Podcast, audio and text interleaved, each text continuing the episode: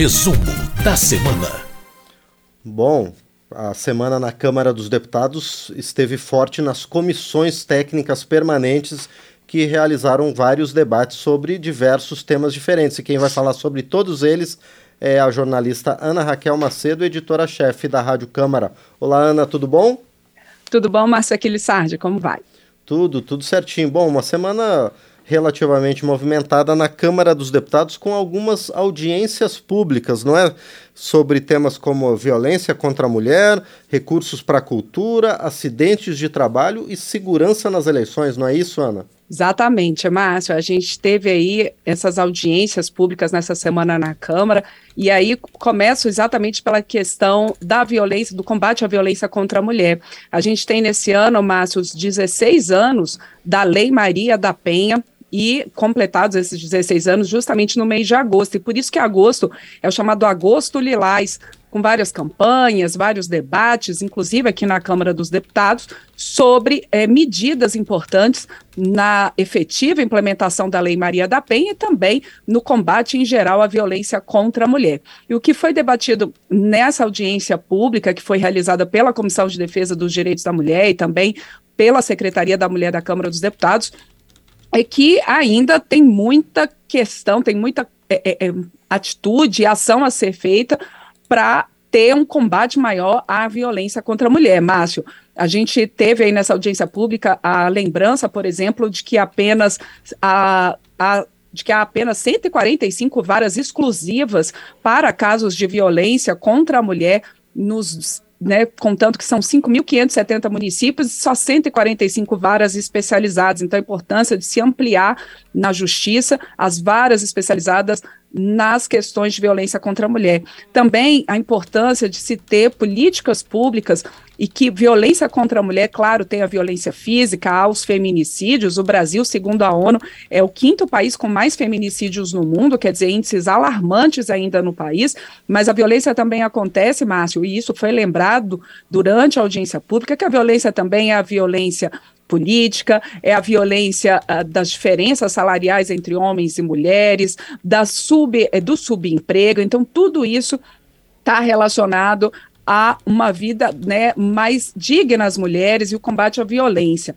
A outra questão colocada também durante essa audiência pública foi que uh, você precisa ter um acolhimento nas mais diferentes é, dos mais diferentes órgãos, seja da justiça, seja de segurança pública, para que a mulher ela seja acolhida, ela seja bem recebida, ela se sinta segura e confortável para fazer essa denúncia. E aí, durante essa audiência, um dado também alarmante, que 70% das vítimas de feminicídio nos últimos tempos no país, 70% delas não tinham procurado ajuda ou não tinham entrado com medida protetiva. Então, e tam, aí daí a importância de você ter também um ambiente acolhedor para que essa vítima faça a denúncia se sinta acolhida para fazer a denúncia.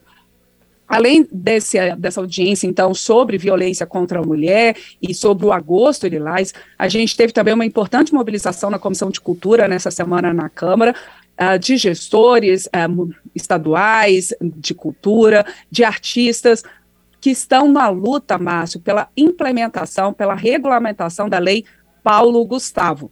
Lembrando aqui, o presidente Jair Bolsonaro havia vetado a lei Paulo Gustavo de suporte ao setor cultural muito afetado pela pandemia de Covid-19. O Congresso decidiu derrubar esse veto e, portanto, já está valendo a lei Paulo Gustavo, que destina ao setor cultural 3,86 bilhões de reais para suporte tanto ao setor audiovisual como outras atividades culturais. O que, que eu preciso fazer agora? Eu preciso que haja regulamentação para a liberação dos recursos e para que os estados e municípios também possam fazer sua regulamentação, sua adequação orçamentária para a, o incentivo ao setor cultural. E aí houve uma preocupação ali dos gestores é, de cultura e também dos artistas, de que até por conta do calendário eleitoral você não tenha é, tempo hábil para poder fazer a execução desses recursos até o fim do ano. Então foi colocado também a necess... foi colocada também a necessidade de se não houver essa execução até o fim do ano, que se possa prorrogar a, né, a, o prazo ali de uso desses recursos pela Lei Paulo Gustavo até março do ano que vem, até março de 2023.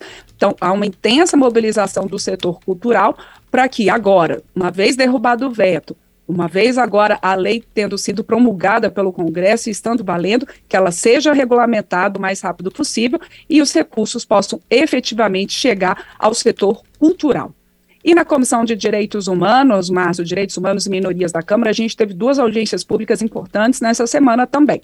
A gente teve uma tratando dos acidentes de trabalho, e aí, o, o, presidente da Comissão de Direitos Humanos, o deputado Orlando Silva, do PCdoB de São Paulo, falou aí no número, eh, no aumento do, do, número de acidentes de trabalho, citou ali dados também preocupantes, segundo ele, de que há um trabalhador lesionado a cada 40 minutos no país e que há uma morte por acidente de trabalho a cada quatro horas, então é importante também levar essa segurança para o ambiente de trabalho.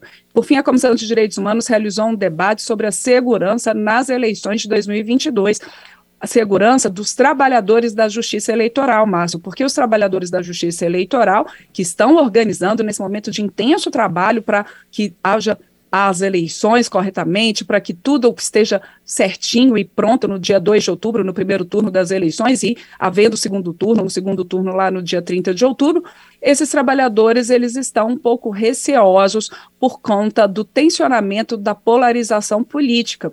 Então, eles estão pedindo e reforçando e pedindo a, a ajuda aqui da, da Comissão de Direitos Humanos da Câmara e dos parlamentares para reforçar a necessidade de segurança e é, de uma, uma eleição tranquila no dia 2 de outubro. Esses trabalhadores da Justiça Eleitoral lembraram nessa audiência pública que não apenas os mesários ali no dia da eleição, não apenas os juízes eleitorais, mas os servidores da Justiça Eleitoral tanto ali dos tribunais regionais eleitorais quanto do Tribunal Superior Eleitoral, precisam ter essa segurança garantida e eles sugeriram, Márcio, que durante a, eleição, ali alguns dias antes e durante o dia da eleição, haja uma restrição no uso de armas de fogo no país, inclusive para aqueles que têm autorização para o uso chamados CACs, que são os colecionadores, os atiradores esportivos, que nesse dia, então, haja suspensão, é uma proposta desses servidores e de é, é, é, de uma coalizão por eleições mais tranquilas, para que nesse, haja então essa restrição no uso das armas e que também haja um trabalho junto às forças de segurança pública estaduais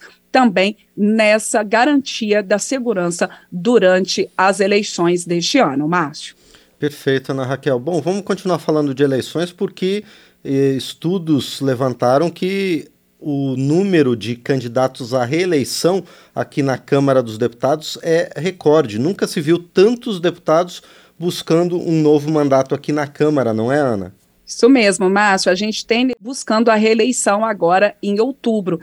389 são deputados e 59 deputadas. Os partidos, Márcio, que mais têm candidatos à reeleição aqui a uma vaga na Câmara dos Deputados são o PL, o PT, o PP, o PSD e o União Brasil.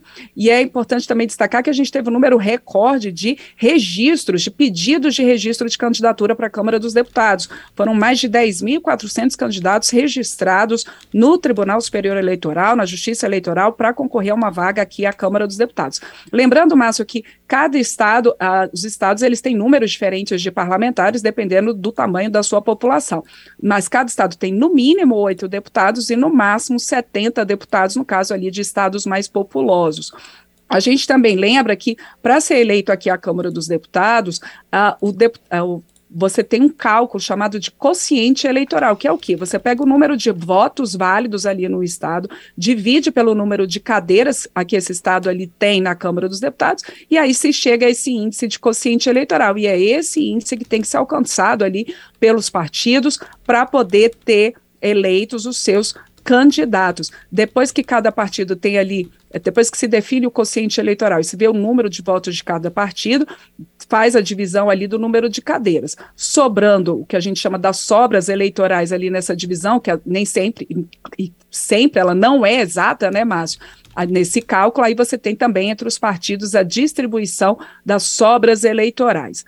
Outro ponto muito importante agora nessa eleição para a Câmara dos Deputados e em todas as eleições para a Câmara dos Deputados, mas que o eleitor também tem que ficar atento é que os partidos eles têm que alcançar ali o quociente eleitoral e mesmo eles tendo o um número de votos ali para a Câmara dos Deputados, eles têm que alcançar determinados índices, que é a chamada cláusula de barreira ou cláusula de desempenho, para que depois os partidos tenham acesso tanto aos recursos do fundo partidário e eleitoral, como também a tempo de rádio e TV, aí depois das eleições. Então, essa eleição para a Câmara dos Deputados é importantíssima para que você tenha, então, essa distribuição depois entre os partidos, tanto dos recursos dos fundos partidário e eleitoral, quanto também do tempo de rádio e TV. E como é que está a cláusula de barreira?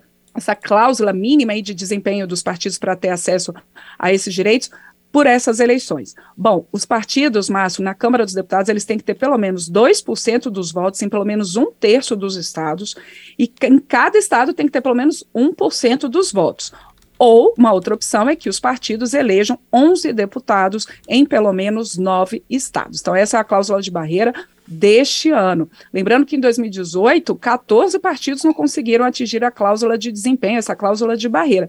E lembrando também, Márcio, que essa cláusula até 2030 ela vai aumentando. A, quando chegar em 2030, que aí sim ela vai ser, segundo as regras eleitorais, a cláusula ali definitiva, como é que vai ficar? Em 2030, os partidos eles têm que ter 3% dos votos válidos em pelo menos um terço dos estados ali da federação, com 2% dos votos em cada estado, ou o partido tem que eleger 15 deputados. Isso, mas isso, né, mas como eu disse, só em 2030. Por enquanto, 2022 são 2% dos votos em um terço dos estados da federação, com pelo menos 1% dos votos em cada estado, ou eleger 11 deputados em pelo menos nove estados. Muito bem, é por isso então que muitos deputados buscam a reeleição ou então são candidatos a outros cargos, né, para também ajudar os partidos a superarem essa cláusula de barreira. Ana Raquel, mais uma vez, muito obrigado por estar aqui no resumo da semana. A gente se fala novamente na semana que vem. Um grande abraço. Obrigada, Massa Sardi. Um grande abraço aí para você, para todo mundo que acompanha a gente aqui no resumo da semana, tanto pela rede legislativa de rádio é, e também pelas nossas rádios parceiras, como a Rádio Diamantina FM de Piritiba, na Bahia. Muito bem, mais uma vez, muito obrigado, Ana Raquel Macedo, jornalista, editora-chefe da Rádio Câmara, aqui no resumo da semana.